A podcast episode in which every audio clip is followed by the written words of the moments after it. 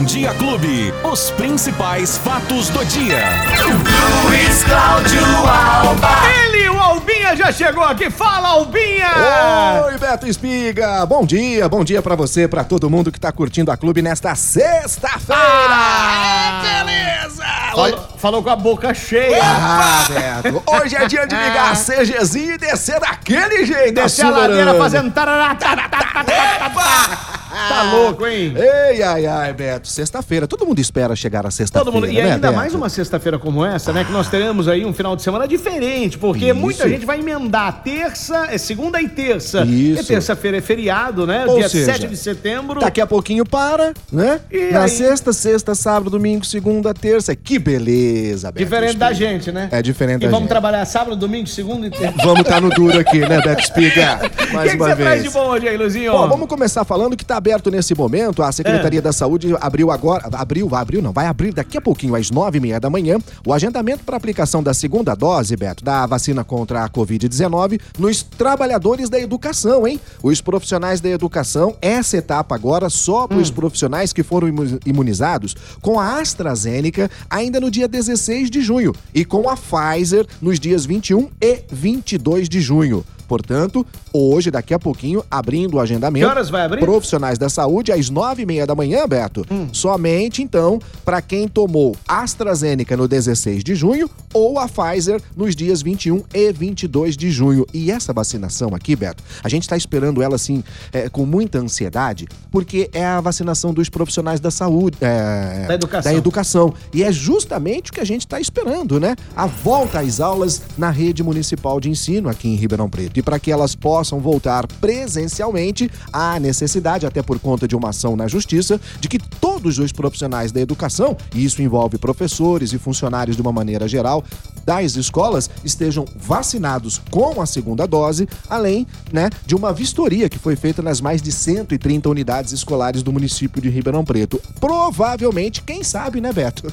Bom, a gente já tá agora... Depois disso aí, será que vai abrir? Não, mas daqui a pouquinho já é outubro, já Então. chega o final do ano, já é as férias. E aí, quando vai ter É. aula realmente? Será que só o ano que vem? E as pessoas que estão esperando também a segunda dose da AstraZeneca, que nem você, Isso. a da Pfizer, né, que o pessoal tá esperando. Beto, esperando abrir a vacinação. Olha aqui, ó, essa aqui, por exemplo, dos É. profissionais da educação da AstraZeneca foram vacinados no dia 16 de junho, justamente no dia em que eu também fui vacinado. 16 de junho. Então, já Então. está aqui chegando para os profissionais da educação e nós, né, da população de uma maneira geral, aguardando também. Ontem, Hum. a- o Instituto, eh, o Fiocruz, lá no Rio de Janeiro, deu uma informação de que hoje deve receber um, um carregamento muito grande de, de- de insumos para fazer a AstraZeneca, o que deve colocar aí cerca de 15 milhões de doses ainda este Nossa, mês tomara. em distribuição, né, Tomara, Beto? E aí tomara. chega a nossa vez, rapidão, né? Tomara. Isso aí. É isso aí. Então, lembrando que o documento com foto, o CPF, o comprovante de residência, a ficha do Vaci Vida, o cartão de vacinação da primeira dose e o número do protocolo do agendamento são documentos que você tem que levar para receber a segunda dose da vacina hoje aqui em Ribeirão Preto, Beto Espiga. Isso para os profissionais da educação. Você falou do feriado, né, que é na, na terça-feira. Hoje, sexta-feira, a gente já vai com certeza ter os bancos lotados. A Febraban anunciou que as agências bancárias de todo o país, Beto, claro, inclusive Ribeirão Preto, não vão funcionar na terça-feira, que é o feriado de 7 de setembro. Na segunda-feira, Beto, a gente tem o chamado ponto facultativo nos órgãos públicos aqui em Ribeirão Preto. Ou seja, nada abre, né? Quando é ponto facultativo, a opção é justamente não trabalhar. Só que os bancos, na segunda-feira, estes sim, vão abrir normalmente, quer dizer, quase normalmente, porque é entre 10 da manhã e 2 da tarde. E aí depois no feriado volta no atendimento normal na quarta-feira, de acordo com a própria Febraban. Beto Speak. É isso por hoje?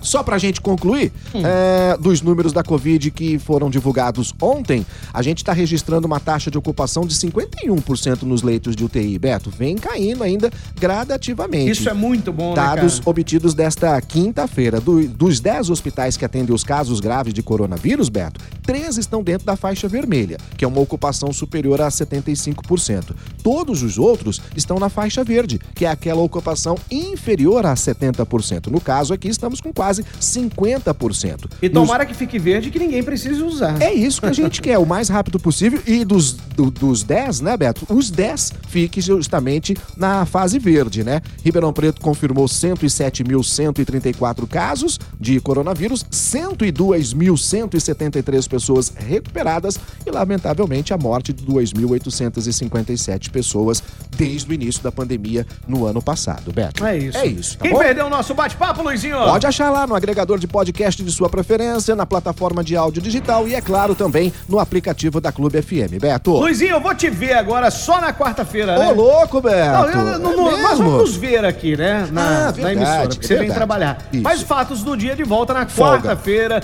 depois do feriadão prolongado. É isso E aí, aí. a gente volta a se falar. Com certeza, Com Beto. certeza, nós esperamos boas notícias. E assim será. É né? assim que a gente Semana- quer. É, vamos ver, porque tem um 7 de setembro aí, um 7 de setembro meio tumultuado no âmbito político. Isso. Porque nós teremos manifestações é, a favor do presidente da República e manifestações contra o presidente da República. E o pior é que é no mesmo dia. E na mesma região. E na mesma região. Então vamos aguardar e tomara que sejam é, atos pacíficos. Todo mundo tem o direito de reivindicar, todo mundo tem o direito de ir protestar. É um direito do cidadão na democracia, mas tomara que seja com muita paz. É isso aí. E é um direito também não ir. Né? Tá, lógico, É, Então, lógico. assim, Ah. né, vamos respeitar quem vai e quem não vai. Isso. Né, Beto? Claro, cada um, tem uma, todo mundo. cada um Isso tem é uma democracia. posição, cada um tem uma posição política, Claro. cada um tem uma ideia, cada um tem uma ideologia, então nós temos que respeitar cada pessoa. Então, se você for é, com passividade, né, É com isso. tranquilidade, assim isso. vai ser. Respeito às Tomara, pessoas é o que tomara. interessa, Luizinho, um abraço então e até quarta. E um bom final de semana prolongado pra todo mundo, então, com juízo, hein, Beto Espiga? Tchau, Ah, gente! Valeu, tchau! Os principais fatos do dia. Você fica sabendo no Bom Dia Clube. Bom Dia Clube.